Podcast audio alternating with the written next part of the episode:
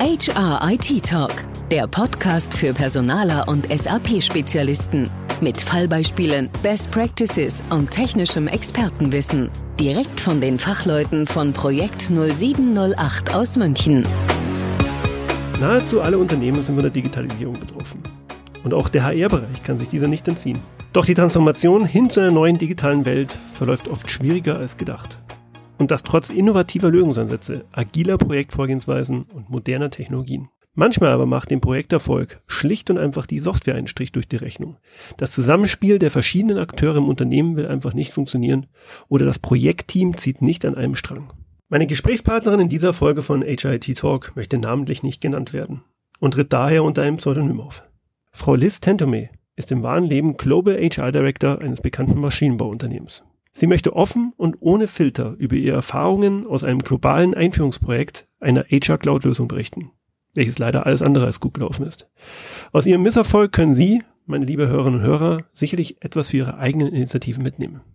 Damit herzlich willkommen zu dieser neuen Folge von HIT Talk. Mein Name ist Michael Schäffler.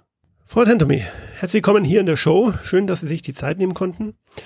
Sie möchten in dieser Podcast-Episode nicht mit Ihrem echten Namen angesprochen werden. Können Sie zu Beginn mit ein paar Sätzen darauf eingehen, warum Sie das nicht wünschen? Und auch Ihr beruflicher Werdegang ist für unsere Hörer sicherlich spannend.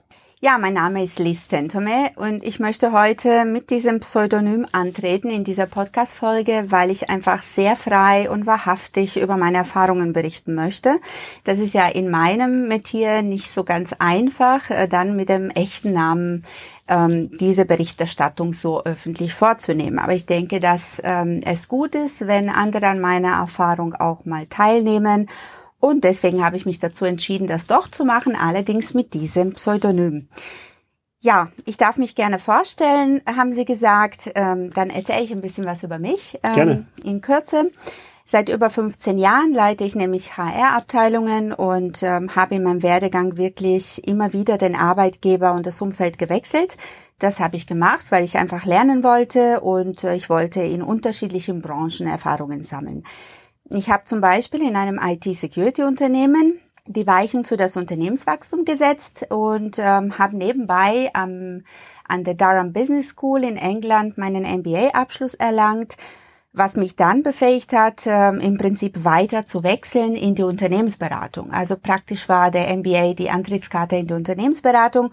Und da hatte ich ja auch wirklich Glück, weil ich direkt bei einem führenden Consulting-Unternehmen für digitale Transformation die Stelle im Bereich Human Capital Management Business Consulting heißt es, bekommen habe und dort habe ich dann wirklich äh, das Business-Portfolio mit aufgebaut und die Themen vorangetrieben, spannende internationale Projekte geleitet und oder unterstützt. Ne? Und nach dieser Zeit bin ich in die Linie wieder zurückgekehrt und äh, bin direkt mal erstmal auf die Nase gefallen. Also ich habe mir lange Zeit äh, genommen, äh, die richtige Stelle zu finden und dachte, sie gefunden zu haben. Und dann hat sich äh, herausgestellt, dass bei diesem Cutting Edge, äh, Edge Payment Gateway Anbieter, bei dem ich gelandet bin, also wirklich voller Freude und Euphorie, durfte ich dann nach ein paar Monaten wieder gehen, weil eben die Amerikaner einfach meine Rolle gestrichen haben auf dem Papier und das galt es dann einfach anzunehmen. Also habe ich mich wieder umorientiert natürlich, notgedrungen und habe bei einem Maschinenbauunternehmen eine Stelle gefunden als Global HR Director und dort durfte ich wirklich mal die ganze Klaviatur der Ager-Arbeit nochmal richtig mal zum Spielen bringen, also alle Themen nach vorne bringen, inklusive auch Themen wie Talent Management oder Employer Branding, globale Ager-Strategie und am Ende auch eine globale Software-Einführung im HR-Bereich, worüber wir eben heute sprechen werden. Ja, sehr spannend. Vielen Danke. Dank. Vielen Dank. Sie haben unter Ihrem Pseudonym des Tentome ein erzählerisches Sachbuch geschrieben mit dem Titel Digitalisierung, ein katastrophales Praxisbeispiel. Der Titel macht ja neugierig. Was genau behandeln Sie denn in diesem Buch? Ja, in meinem Buch habe ich genau meine letzte Projekterfahrung aufgeschrieben. Ich hatte nämlich zu Hause abends mit meinem Mann immer wieder über meine Erfahrungen des Tages in diesem Projekt äh, berichtet und irgendwie kam ich mir dabei äh, echt manchmal seltsam vor, was ich so erzählt habe. Das kam alles mir so unwirklich vor, was ich also ihm zu berichten hatte am Abend und irgendwie durch die Gespräche mit ihm äh, und auch eigentlich erst im Nachhinein ähm, habe ich begriffen, wie grenzwertig und auch vielschichtig meine Erfahrungen in diesem Digitalisierungsprojekt waren. Und als ich dann aus dem Unternehmen ausgestiegen bin, hatte ich wirklich das Bedürfnis, mich hinzusetzen, alles aufzuschreiben und zwar wirklich lückenlos, unzensiert und total offen. Und daher ist es auch nicht möglich, unter meinem echten Namen aufzutreten. Mhm. Können Sie bitte zu dem Projekt mal ein wenig ins Detail gehen? Was genau ist denn da passiert damals? Naja, letztendlich ist keine große eine Sache passiert, die jetzt dann alles gekippt hätte, sondern es waren unzählig viele einzelne Themen, die dann in Summe letztendlich große Auswirkungen hatten. Im Endeffekt, äh, bis ich das Unternehmen verlassen hatte, lief ja doch irgendwie alles. Aber es war alles unfassbar kompliziert. Die Themen und die Stimmung im Projekt äh, haben sich einfach hochgeschaukelt. Die Überforderung auf allen Ebenen machte sich breit und natürlich waren Time and Budget komplett gesprengt, sonst würden ja vielleicht heute gar nicht mehr drüber reden, ne? Wie konnte es denn dazu kommen, dass Projekte anstrengend werden können? Das liegt in der Natur der Sache. Ähm, aber es klingt so dramatisch, äh, was Sie da andeuten. Können Sie uns da noch ein bisschen mehr Infos geben? Jetzt im Nachhinein betrachtet, sage ich jetzt mal, was ganz Hartes, fühle ich mich wirklich betrogen, weil wir als Unternehmen wurden irgendwie über den Tisch gezogen, finde ich. Wir sind das Opfer des Hardsellings geworden. Man hat uns wirklich vieles verkauft, was später nicht wie vereinbart eingetroffen war. Und was wir aber auch aufgrund der besonderen Umstände nicht mehr einfordern konnten. Wenn man nämlich ein globales System einführt, dann zählt man einfach auf die Beratung des Implementierungspartners, äh, der uns mit einer wohl zu einer in unserem Fall jetzt zu schnellen Landscape-Analyse die für uns geeignete Proven Methodology vorschlug. Und aus Effizienzgründen dann und auch aus Kulturgründen wurde uns geraten, alle Länder, die wir abdecken mussten mit diesem System, zeitgleich einzuführen, also nicht inkrementell vorzugehen. Und diese Beratung erzählte uns, dass dieses Vorgehen schon unzählige Male durchgeführt wurde und der Prozess, ähm, der zum Beispiel Datensammlung, eine Grundübung sei, die sie in jedem Kontext beherrschen würden. Letztendlich, die Prozesse auszugestalten, war ja kein großer Act, denn der Softwareanbieter, also der Vendor, bringe einen Baukasten von 500 Prozessbeispielen mit. Anhand der Best Practices würde man dann, haben sie erzählt, schnell die Prozesse finden, die zu unserem Unternehmen am besten passen würden. Naja, und dazu kam noch unfassbar viel Vertragswerk dazu, dass wir natürlich mit intern mit unseren Abteilungen Einkauf und Recht durchgekaut und durchgearbeitet haben, nach bestem Wissen und Gewissen geprüft hatten. Letztendlich stellte sich aber im Nachhinein heraus, dass dies trotzdem unzureichend und äh, einfach nicht ausreichend war. Mhm, mhm. Also wir werden ja in dieser Folge keine Namen nennen. So viel möchte ich aber noch mal kurz dazwischen schieben. Es handelt sich ja nicht um SAP Success Factors. Das muss ich als SAP-Partner natürlich auch noch mal äh, kurz erwähnen. Äh, Nein, den Lieferanten. Äh, genau, äh, bin ich froh, dass äh, wir Sie an dieser Stelle dann nicht äh, so unglücklich beraten haben. Aber dieses Thema Proven Methodology, das würde mich jetzt noch mal mehr interessieren. Was ja. genau bedeutet das denn? Das ist ja wirklich zum Buzzword im, im Projekt eigentlich äh, mutiert, so Proven Methodology oder Driven by Security und so. Naja, also der Implementierungspartner sagte uns, dass sie nämlich innerhalb von 28 Wochen in allen unseren 30 Gesellschaften in der Welt die Software live einsetzen werden oder live schalten werden. Ähm, das war eine Übung, die Sie, also haben Sie erzählt, so oft bei Ihren Referenzkunden erfolgreich umgesetzt hätten. Und dann haben wir natürlich mit einigen Referenzkunden selbst telefonieren wollen. Und schon da hat man gemerkt, hm, die Kontaktvermittlung durch den Implementierungspartner gestaltet sich zu Beginn schon mehr als schwierig. Also zuerst hatten sie uns gesagt, kein Problem, wir geben jederzeit viele Referenzkontakte, da können Sie mal anrufen und euch erkundigen, wie es gelaufen ist. Und letztendlich hatten wir dann also mit Mühe und Not zwei Namen bekommen, wo wir dann angerufen haben. Und äh, ja, klar waren jetzt die Referenzen auch nicht schlecht, aber es war natürlich auch wieder doch ein ganz anderer Case. Also mit diesen Referenzanrufen kommt man auch nicht so weit, wie man am Anfang denkt. Das war auch so eine mhm, mhm. Erfahrung, ja. Und das hat mich schon damals stutzig gemacht, also schon da bei dem Punkt, ja, Referenzkontakte anderer mhm. Kunden und als es dann nicht funktioniert hat, naja, die haben uns halt alle bestätigt, dass die komplex, äh, dass die Projekte wirklich sehr, sehr komplex waren und ähm, haben aber dann gesagt, die Software wäre auf dem besten Weg, erfolgreich eingeführt zu werden. Ähm, aber ähm, im Endeffekt äh, mit Proven Methodology, die im Projektplan äh, offiziell mit 28 Wochen veranschlagt wurde, ähm, ja, kommen wir einfach, kamen wir einfach nicht zum Ende. Also das wurde alles zu einem Albtraum. Und zwar, es war nicht nur viele, viele Wochen später, sondern es waren wirklich viele, viele Monate später okay. geworden. Okay. Ja. Das heißt, die Proven Methodology war doch nicht so proven. ähm, aber wenn ich Sie, nee. genau, wenn ich Sie jetzt so reden höre, das heißt, eine Lessons learned für unsere Hörerinnen und Hörer könnte ja sein, auf Referenzen zu bestehen und die auch wirklich nochmals äh, zu hinterfragen und auch da tief in die Diskussion einzusteigen. Naja, absolut. Eigentlich muss man wirklich bei so einem Implementierungspartner sehr viel hinterfragen. Und das muss aber derjenige tun, der tatsächlich schon Projekterfahrung hat. Es nutzt ja nichts, wenn jemand aus dem Fachbereich einfach das erste Mal so ein Projekt macht, dem kann man ja viel erzählen. Mhm. Also im mhm. Endeffekt braucht man die IT auf jeden Fall mit im Boot und dann muss man einiges hinterfragen. Aber letztendlich das Problem ist ja schon so ein bisschen, man kriegt halt viele Dinge dann später erst in der Praxis. Das Beste ist halt einfach von vornherein möglichst viel zu verschriftlichen. Nur wenn halt natürlich die ausländischen Anbieter äh, mit ihren Vertragswerken, sage ich mal, einen regelrecht zuballern, sie blicken irgendwann nicht mehr durch. Vor allem, wenn sie die Software nicht im Detail kennen, dann ist es praktisch unmöglich, von vornherein diese, diese Sachen zu antizipieren. Also man ist wirklich dem Implementierungspartner in gewisser Weise ausgeliefert. Kennen Sie bereits unser kostenloses Projekt 0708 Webinarangebot? Erfahren Sie mehr über neueste SAP-Technologien, Methoden und Trends. Anhand von spannenden Use Cases und Referenzkundenbeispielen erhalten Sie wertvolle Best Practices für Ihre Digitalisierungsprojekte. Registrieren Sie sich jetzt für eines unserer nächsten Live-Webinare oder sehen Sie sich unser On-Demand-Angebot jederzeit an.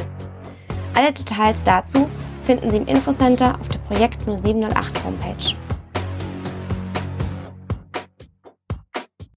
Können Sie uns bitte noch mal ganz im Detail schildern, was denn alles schiefgelaufen ist? Gerne. Ich bin echt froh, dass mich einer mal danach fragt. okay. Also es hat sich herausgestellt, dass diese 28 Wochen eine komplette Fehleinschätzung waren. Also am Ende dauert es äh, 104 Wochen, also fast exakt zwei Jahre bis die Einführung gefolgt ist und die war auch nicht mal vollständig, sondern anteilig und das muss man sich echt mal vorstellen ich meine, das sind ja annähernd, ist es viermal länger als geplant. Mhm. Ja, und äh, das, was als proven verkauft wurde, das war damals wirklich kaum widerlegbares Verkaufsargument, weil die ja gesagt haben, die haben das sechsmal gemacht und natürlich können sie Data Load und das machen die jeden Tag rauf und runter. Und dann denkst du, okay, wird schon passen, ja, ist auch kein Unbekannter auf dem Markt. Aber im Endeffekt hat es in unserem Fall ähm, nicht funktioniert kann es ja auch jetzt mal auch ein bisschen konkretisieren. Also wie gesagt, das erste war dieses falsche Vorgehensmodell. Ähm, das ist sogenannter Lounge-Ansatz gewesen. Äh, in diesem Konstrukt ist es halt so, dass der Kunde sofort mit dem Softwareanbieter in Kontakt kommt. Das heißt, der Implementierungspartner, von dem er eigentlich erwartet, dass er einen an die Hand nimmt mit allem, der schaltet sich im Prinzip erst dann ein, wenn die Mitarbeiterdaten, also die erste Ladung der Mitarbeiterdaten bereits im ersten Tenant drin ist.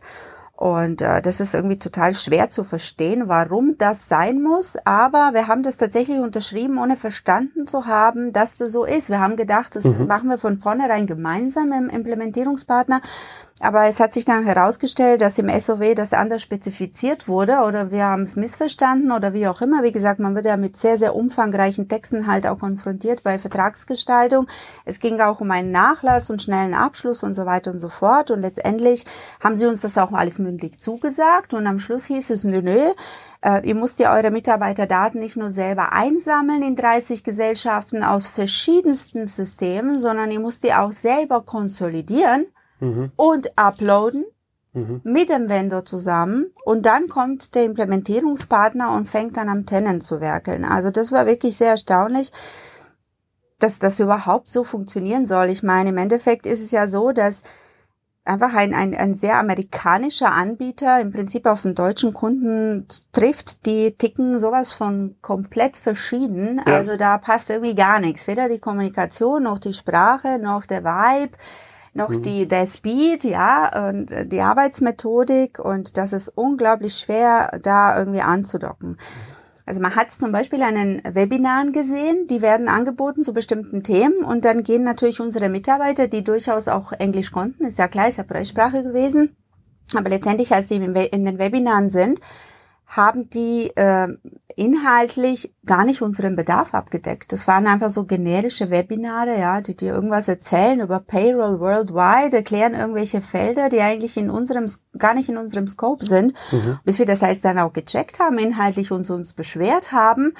Ähm, die haben gesagt, ja, aber die können ja keine tailor-made Webinare für uns machen. Die machen halt die Webinare, die sie haben. Und das ist für die, das reicht denen für die Delivery Assurance. Ne? Und du stehst einfach als Kunde da und denkst, unglaublich, ja. Also, mit dem Thema decken wir zum Beispiel nur Deutschland ab. Warum müssen sich 20 äh, Core-Team-Mitglieder irgendwelche Ausführungen für USA anhören? Also total absurd. Das kannst mhm. du auch keinem Vorstand erklären. Also mhm. das war wirklich. Das heißt, wenn ich das richtig verstehe, war quasi keinerlei Beratung und an die Hand nehmen seitens des Implementierungspartners da, was rückblickend ein sehr wichtiger Aspekt gewesen wäre. Ja, also an der Stelle hatte ich irgendwie so ein bisschen das Gefühl, die lernen mit uns zusammen und weil wissen mhm. selber nicht, äh, was sie tun, ehrlich gesagt.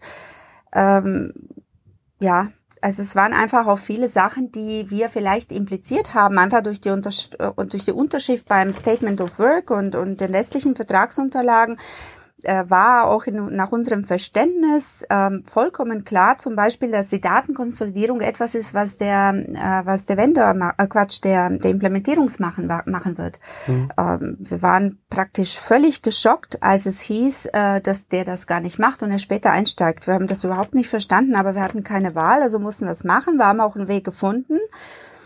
Aber es waren auch viele andere Sachen, die da wirklich komplett komisch waren. Also zum Beispiel auch mit dem Datenschutz war so, steht auch drin, dass sie das datenschutztechnisch alles abklären und einem wirklich helfen, auch mit problematischen Ländern in Anführungsstrichen wie China, Russland und so weiter. Und ähm, im Endeffekt stand überall die, die Aussage, dass sie den fundamentalen Datenschutz ähm, auf jeden Fall gewährleisten, lückenlos in ihrem Vorgehen. Und verlässt du dich natürlich als Kunde drauf. Und dann kam zum Beispiel raus, dass auf dem SFTP, wo wir halt die Daten irgendwie äh, uploaden sollten, dass da die Gesellschaften gegenseitig die Daten angucken können von anderen Gesellschaften. Und Oha. das haben wir von vornherein ausgeschlossen, also schriftlich mhm. auch gebeten, dass man darauf achtet. Und es ist dann aber aufgefallen, ist nichts passiert, also keiner hat was gesehen, aber es ist einfach unglaublich. Und dann hieß es halt, die können das gar nicht anders konfigurieren. Und dann mussten wir so ein Workaround machen, wo wir praktisch off offline konsolidieren, also wirklich hemdsärmlich und dann halt die Daten nochmal selber hochladen, damit er eben seine Arbeit starten kann. Mhm. Also das war wirklich also das schwer zu erklären. Für mich echt so, äh, als würde der, als hätte der Implementierungspartner und aber auch der Vendor erst durch sie und das Praxisgeschehen ja. Äh, äh, ja, die, die deutschen Spezifika gelernt. Ja, und das kommt mir nämlich auch so vor. Also es war ja. eben nicht nur die Methodik, die nicht funktioniert hat, diese Proven Methodology, sondern es war halt irgendwie schlichtweg die schlechte Arbeit des Implementierungspartners, muss ich sagen. Also keine Ahnung, es war halt schon zum Beispiel auch im Unit-Testing, ähm, hat das alles nicht funktioniert. Die besprochene Struktur, wie wir sie ordentlich ausgearbeitet und abgegeben haben, es war wirklich sehr müßig nach, mit ihren Workbooks und Vorgehen, die sie uns wirklich komplett vorgegeben haben. Äh, und dann haben wir den Tenant geliefert bekommen und da war die Struktur gar nicht richtig abgebildet. Natürlich haben wir eskaliert, dann gab es natürlich Klärgespräche und alles Mögliche. Aber im Endeffekt ging das immer weiter und die, die, die, die Versäumnisse und Fehler wurden immer größer, zum Beispiel im E2E-Testing, nach dem Unit-Testing. Also die haben alle Daten durcheinander gebracht. Man muss sich das echt vorstellen. Wir liefern das alles ein und im Endeffekt der Vor- und Nachname eines Mitarbeiters ist dann korrekt, aber der wird in einem anderen Land eingesetzt, der kriegt irgendwie die Privatanschrift von jemand anders, er kriegt sein Gehalt in einer ganz anderen Währung, wird irgendeinem holländischen Manager ähm, unterstellt, obwohl er eigentlich in, keine Ahnung, äh, sage ich mal, Belgien sitzt oder so. Äh, die ganzen Stammdaten wurden durcheinander gewürfelt und dann ging es natürlich so los ähm, mit der Suche nach dem Schuldigen. Das kannst du irgendwie keinem Vorstand erklären. Es mhm. ist einfach der Wahnsinn. Mhm. Also das, also das klingt wirklich unfassbar. Das heißt eigentlich bei diesem Data Load, wenn da schon so ein Aufwand investiert wurde, würde ich jetzt mal vermuten, dass das äh, doch hätte eigentlich klappen sollen. Aber was war jetzt rückblickend das Problem an der Stelle? Was, was denken Sie in der Retroperspektive?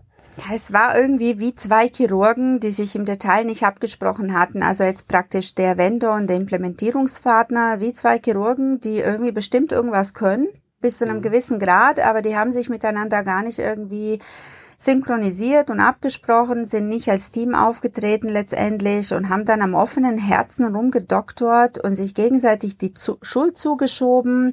Und wir waren praktisch der narkotisierte Patient irgendwie so völlig ausgeliefert. Mhm. Also das war, so kam mir das so ein bisschen vor, wenn man sich das bildlich vorstellen möchte. Mhm.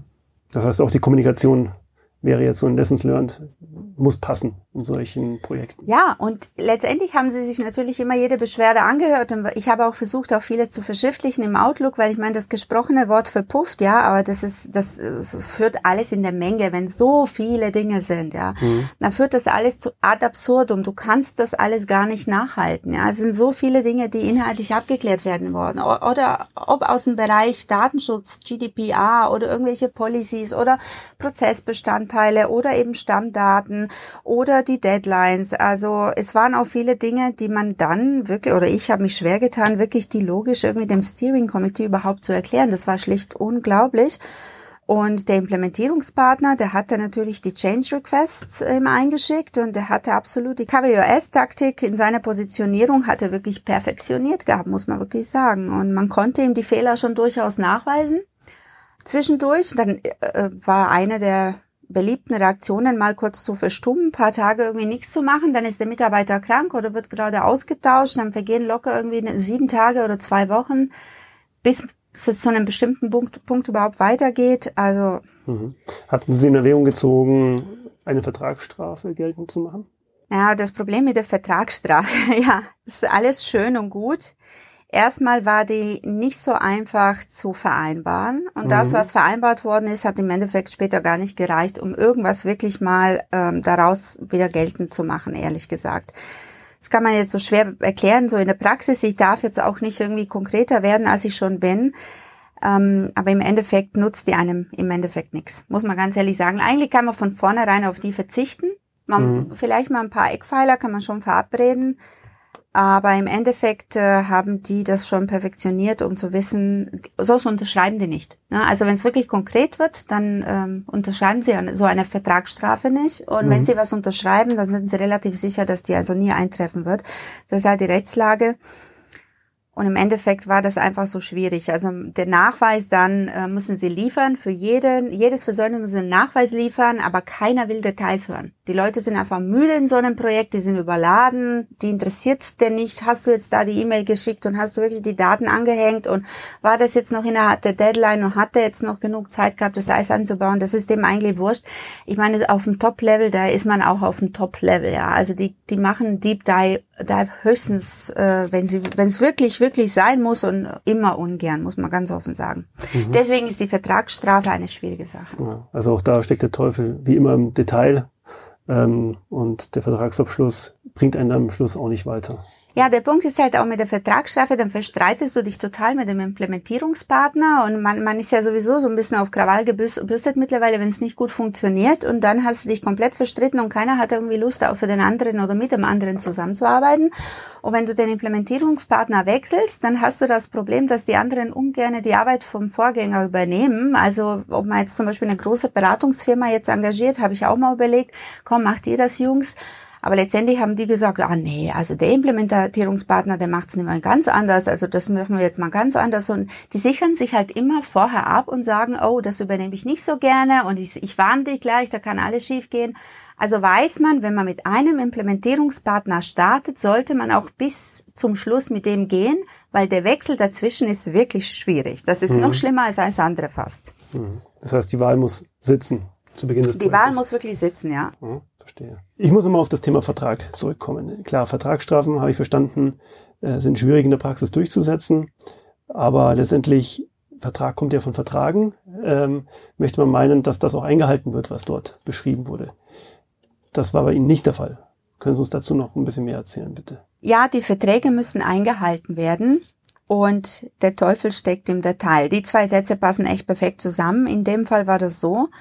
Zum Beispiel haben Sie in so einem Statement of Work steht drin, okay, die Software wird in zwölf Sprachen geliefert. Ne? Mhm. Denkst du, okay, hast du alles abgedeckt? Ne? Also nicht nur die User Interface, du denkst ja auch, da sind natürlich ja die Auswahlmenüs, die Dropdown-Menüs äh, enthalten. Pustekuchen. Sind sie nämlich nicht. Die sind nicht enthalten, weil die auch kundenspezifisch sind. Geschweige denn, man hat ja selber nochmal eigene. Dann musst du die selber in zwölf Sprachen übersetzen. Das sagt einem halt keiner zu Beginn. Ne, du gehst davon aus, die haben halt feste Bestandteile, weil sie ja meistens auch wirklich so die, die, die, die, die funktionalen Begriffe bereits haben in der Software. Das sagen sie auch mit diesem Baukasten. Ob es jetzt Payroll ist oder so, feste Bestandteile, die es überall gibt. Da muss man nicht das Rad immer neu erfinden und die würden sie in zwölf Sprachen liefern. So stellt man sich das vor. Und man stellt fest, dass sie wirklich nur die rudimentärsten Begriffe wie zum Beispiel Vorname, Nachname, Adresse in zwölf äh, Sprachen liefern. Und als man das dann verdaut hat, dass man da also auch so das falsch verstanden hat, muss man dann äh, hingehen, muss man das alles in zwölf Sprachen übersetzen lassen, was man dann ja auch macht. Und dann liefert man das Workbook ein. Und da würde man denken, so ein Implementierungspartner ist in der Lage, einfach diese zwölf Sprachen einfach abzuladen in den Tenant und einfach mal reinzutun, damit das funktioniert. Und es funktioniert nicht die haben es nicht geschafft, das abzuladen. Zumindest mal in der Zeit, wo ich noch da war, hat das nicht geklappt. Also das kannst du wirklich dann auch keinem Vorstand mehr erklären. Ich weiß es nicht. Das heißt, Sie haben die Texte geliefert und dennoch Klar. war es nicht eine... Begriffe, Begriffe sind, das mhm. sind der Begriffe, also es, wir haben auch Texte übersetzt, wie zum Beispiel mhm. Recruiting Policy oder sowas, dann auch in zwölf Sprachen. Alles gut, das letzte halt ab als PDF. Das ist ja kein Thema. Mhm. Aber zum Beispiel jetzt die Begriffe für die User Interface, die kundenspezifisch sind oder eben die ganzen Begrifflichkeiten für die Dropdown-Menüs, die haben wir halt alle übersetzt und das Upload durch den Implementierungspartner hat nicht geklappt. Unerklärlich. Ist einfach so gewesen. Eine der vielen Dinge, die sehr erstaunlich waren. Das bringt mich zu der Frage, wie denn generell die Abstimmung mit dem Implementierungspartner und dem Vendor abgelaufen sind. Also wie waren denn da die Prozesse und die Schnittstellen? Wie ähm, war der Datenfluss innerhalb vom Projekt und das Projektmanagement an sich ausgestaltet? Naja, das funktioniert dann so, oder zumindest in unserem Fall war das so. Das äh, gab es dann sogenannte Design Sessions und da drin werden die Prozesse halt für den Kunden dann gestaltet. Ähm, man kriegt so fiktive Prozesse vorgelegt und dann kann man ja sagen, zum Beispiel für Recruiting oder Zielvereinbarung, wie auch immer, und dann kann man ja sagen, okay, kann man diese Bausteine so miteinander kombinieren, dass man halt einen Prozess hinbekommt, die einem passt. Wir konnten halt nicht ganz so viel, ehrlich gesagt, jetzt für dieses spezielle Unternehmen, in dem ich war, nutzen, weil einfach äh, überall Limitierungen waren durch tarifliche Vorgaben zum Beispiel, durch innerbetrieblichen Abläufe, die eben nicht so kurzfristig ähm, verändert werden konnten oder es hätte ja wirklich die ganze Change Revolution gebraucht, um, um das alles irgendwie jetzt komplett zu ändern. Teilweise haben wir es auch gemacht. Überall, wo wir konnten, haben wir es natürlich verschlankt, weil man sagt natürlich, ein schlechter Prozess ist nicht besser, nur weil er digitalisiert worden ist. Deswegen haben wir uns immer bemüht, wirklich schlanke digitale Prozesse zu ähm, gestalten. Ja, aber letztendlich ist es dann auch so, dass wir dann ganz häufig mit tollen Prozessideen rausgekommen sind und dann sind wir wieder an irgendeiner Betriebsvereinbarung gescheitert oder an irgendeiner Schnittstelle zum anderen IT-System oder an internen Verantwortlichkeiten. Und das ist echt auch interessant, äh, was es für Auswirkungen hat. Also wie so ein Unternehmen, was historisch äh, gewachsen ist, verstrickt und verworren ist in sich selbst da was Neues, Schlankes zu gestalten. Also dürfte es, man stellt sich das wirklich einfach vor und sagt, okay, wir verändern es einfach, wir, wir schlagen nur das Blatt auf und machen es jetzt einfach anders. Jeder will es ja auch. Und dann gibt's irgendwie 17.000 Stolpersteine. Mhm. Ob's, wie gesagt, Betriebsrat, Betriebsvereinbarung, äh, Verantwortlichkeiten, Schnittstellen, Budgetfragen und so weiter. Unglaublich. Ist ja. aber, das war die Reality. Man sagt ja auch, never change a running system. oh, okay. Du bist da, dieser Satz fällt mir da gleich ein, wenn Sie das so erzählen. Sie haben auch gerade die Schnittstellen angesprochen. Das ist ein Thema, wo ich mir oh. sehr komplex vorstelle. Wie sind Sie denn in dem Projekt daran gegangen? Oh Gott, die Schnittstellen sind wirklich so eine der Painpoint-Themen sozusagen, weil äh, das war ja auch so, so eine Sache. Also uns war das wirklich nicht bewusst zum Zeitpunkt, als wir den Vertrag unterschrieben haben. Wir haben uns eingehend über das System unterhalten, was uns zukünftig begleiten soll und so weiter. Und niemand hat uns gesagt, obwohl wir wirklich von allen Seiten die ähm, Landscape beleuchtet haben und alles Mögliche diskutiert haben, aber niemand hat gesagt, dass zum Beispiel die Grundstruktur im SAP HCM und in diesem System komplett unterschiedlich aufgebaut sind. Ja, und ähm, das neue System ist hierarchisch aufgebaut, ähm, einfach ganz anders als SAP, was nach Kostenstellen aufgebaut ist. Und niemand hat, hat, uns davon gewarnt. Und im Endeffekt hieß es ja, ja, klar, kein Problem, haben wir tausendmal gemacht. Äh, und im Endeffekt haben wir festgestellt, das hat nicht funktioniert. Also man kann die Daten nicht einfach aus dem SAP HCM da reinpflanzen. Es geht nicht. Also mussten wir im Endeffekt, um das mal abzukürzen, einen neuen externen Partner onboarden, der praktisch diese Integration nochmal gemacht hat und diesen Datentransfer ermöglicht hat, damit das auch alles funktioniert. Aber es war nochmal wirklich ein Projekt im sechsstelligen Bereich und äh, on top auf diese ganze Komplexität drauf. Und ähm, es ist echt mal interessant. Also ungefähr in der 60. Projektwoche, muss man sich mal vorstellen, haben wir schon mit 52 externen Beratern zusammengearbeitet. Die waren entweder als äh, in Subprojekten involviert, äh, als äh, Implementierungspartner, Vendor oder irgendein Freelancer, der einfach für diverse Lücke eingesprungen ist.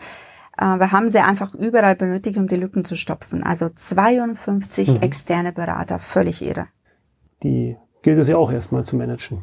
Neben der ganzen technischen Komplexität, die da sowieso schon äh, mit dem Vorhaben einhergeht.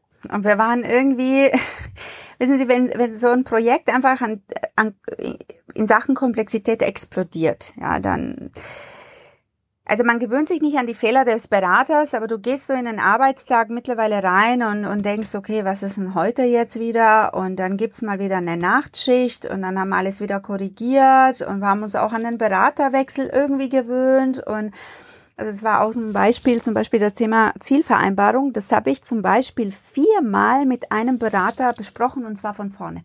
Mhm. Also es war einfach so, der Typ der hat meine Idee aufgenommen, dann war der irgendwie weg, dann kam der nächste, dann hat es ewig gedauert, dann war er auch irgendwie weg. Also der wurde einfach dreimal ausgetauscht, als ob die nie Übergabe gemacht haben. Natürlich habe ich mich beschwert, aber wie gesagt, bei der Menge der Beschwerde, da kannst du nicht jede Beschwerde auch so. Ich meine, außerdem wirkst du auch ne, neurotisch gegenüber auch dem Vorstand. Du willst dann auch nicht irgendwie alles ungefiltert nach oben lassen. Klar, also ich musste unfassbar viel abfedern und schultern an solchen Sachen, aber wie gesagt, infolgedessen, also ich habe viermal das gleiche einem Berater erklärt, am Schluss hat es dann auch ein, eine Form angenommen, aber das ist, das ist einfach unglaublich. Und das Schlimme ist, du zahlst ihm halt die Stunden, weil mhm. du bist ja schon längst über die vereinbarten Stunden drüber. Mhm. Ja, natürlich habe ich gesagt, naja, die zahlen wir ja nicht, weil du hast ja den Berater gewechselt. Aber der sagt, naja, ich habe es ja nicht äh, geschafft, in vorgegebener Zeit diesen Transfer zu schaffen. So, wer ist jetzt schuld? Ja, das ist ja auch jetzt genau das, der Grund, warum sie dann auch dieses Buch geschrieben haben, was wir vorhin schon äh, erwähnt haben. Da haben sie alles nochmal im Detail erläutert. Ähm, können Sie uns zu dem Buch noch ein bisschen was berichten? Was genau naja, diskutiert? Ich wollte es, ich wollte es eben genauso schreiben, wie man es nicht machen soll. Ja, einfach aus diesen Erfahrungen heraus und ich habe mir die Story nicht ausgedacht, sondern eins zu eins wiedergegeben. Einfach, wie sich Dinge tatsächlich ereignet haben. Und ich habe mir gedacht, jeder kann daraus lernen, egal ob man jetzt Projektmitglied ist, Projektleiter, ob man C-Level ist, vor allem vielleicht C-Level, oder der Implementierungspartner und Vendors dieser Welt. Und ähm, Diejenigen, die es schon gelesen haben, die haben gemeint, das Buch würde sich wie ein Krimi lesen. So hoffe ich, dass ich die Unterhaltung und Information gut kombiniert habe. Mhm. Und genau. okay, ja, ich freue mich schon drauf. Getan. Äh, ich werde da definitiv auch reinlesen.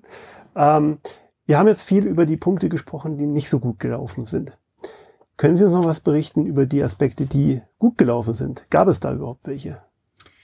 Klar, natürlich. Ähm, man redet echt immer über die Probleme, das stimmt. Zuerst ist ist schlecht, ist es gut, dass Sie das fragen. Es gab nämlich viele, viele gute Dinge in diesem Projekt auch. Zum einen zum Beispiel, unser internes Team ist komplett über sich hinausgewachsen. Also die haben alle ihr Englisch perfektioniert, ähm, ihre Projektmanagementfähigkeiten, die Fachkompetenzen in allen HR-Feldern und in IT komplett ausgebaut. Das war schon toll. Sie haben auch neue Erfahrungen im Team gemacht. Ähm, sie haben international in virtuellen Teams schon damals sehr gut zusammengearbeitet äh, und die waren also etlichen Problemen und Eskalationen schon gewachsen. Also das war schon toll. Was auch super war, muss ich wirklich sagen, war die Zusammenarbeit mit dem Betriebsrat. Also das ist sehr, sehr konstruktiv vorangegangen, was aber nicht äh, zu unterschätzen war, weil wir haben ein ganzes Jahr gebraucht, um die Betriebsvereinbarung mit denen auszugestalten. Die hatte dann letztendlich zwei Seiten, aber 20 Anlagen. Mhm. Und das muss inhaltlich alle 17 Mal durchgekaut werden, in Gremien vorgestellt werden, verabschiedet werden und so weiter. Und das war aber echt gut. Wir haben sie sehr früh ins Boot geholt, die Betriebsräte, und immer eng und offen informiert, immer wieder die Unterlagen für die ausgearbeitet, in der Detailtiefe oder den Workshop, äh, Workshops angeboten. Und äh, letztendlich ähm, war das wirklich klasse am mhm, Schluss. Spannender Aspekt, hört man jetzt auch nicht so oft, dass nee. die Zusammenarbeit mit dem Betriebsrat so Eben. positiv gelaufen ist. Aha. Genau. Schön zu hören, dass das auch geht. Ähm, was würden Sie denn heute anders machen? Wenn Sie nochmal an dem gleichen Punkt wie vor dem Projekt stehen würden, dieses Digitalisierungsvorhaben sozusagen jetzt neu starten dürften, was würden Sie jetzt tun? Das ist, glaube ich, echt die wichtigste Frage. Also sagen wir mal rein funktional muss ich ganz ehrlich sagen, jetzt im Nachhinein äh, würde ich mir viel mehr Zeit lassen, um äh, nicht nur für die Vertragsprüfung, sondern wirklich für die Auswahl des Implementierungspartners mit dem noch viel mehr Detailgespräche führen. Also man braucht da ehrlich gesagt schon gutes halbes, wenn nicht sogar ein Jahr, bis so ein Projekt losgeht, zum einen.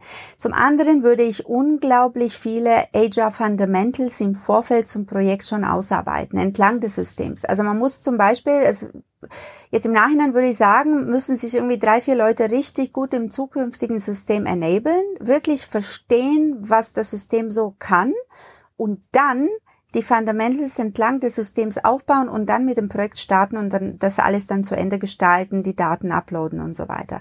Wenn du das on the go machst, ist es auch möglich. Also es ist vielleicht beschleunigt, aber ähm, birgt wirklich viele, viele Stolpersteine in sich und deswegen schlage ich vor oder würde ich vorschlagen, oder wenn ich es wieder machen würde, würde ich sozusagen diese Fundamentals im Vorfeld ausarbeiten. Ähm, es gibt natürlich viele Überraschungen in einem Digitalisierungsprojekt, immer.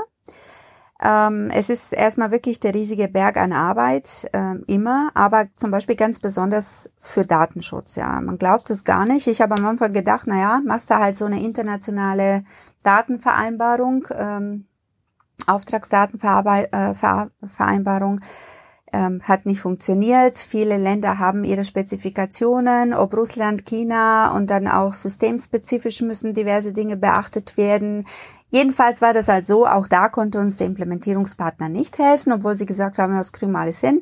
Letztendlich waren wir alleine und ähm, der Datenschutzbeauftragte, den wir hatten, der war international tätig, aber nicht fähig. Also das glaubt man auch, dass man irgendwie einfach mal ein Unternehmen engagiert und die helfen einem, solche Vereinbarungen zu machen. Und man stellt einfach fest, dass die selber einfach mal Learning äh, und äh, Doing machen. Und das ist einfach eine Riesenmenge an Arbeit. Und abschließend fällt mir noch ein Punkt ein und äh, den möchte ich jetzt wirklich mehrfach unterstreichen.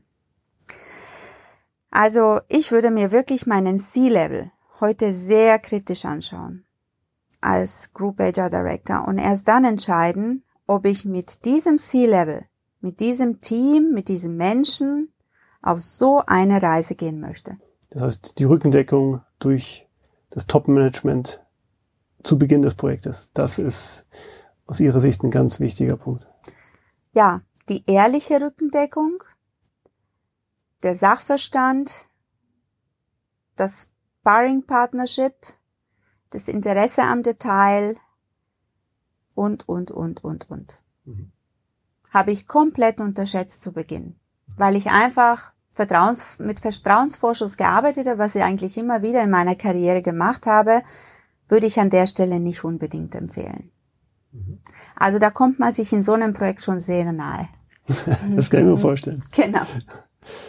Gut, Frau Sentome, wir sind dann auch am Ende der Zeit angelangt. Ich äh, danke Ihnen für diese Impulse. Sehr, sehr spannend, auch mal zu hören, was alles schiefgehen kann. Meistens hört man ja wirklich nur die positiven Aspekte von solchen Vorhaben.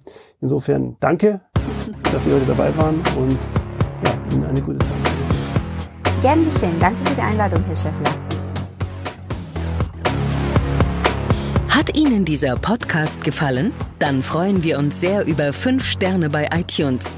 Feedback zu dieser Folge oder Themenvorschläge für künftige Episoden gerne per Mail an podcast.projekt0708.com.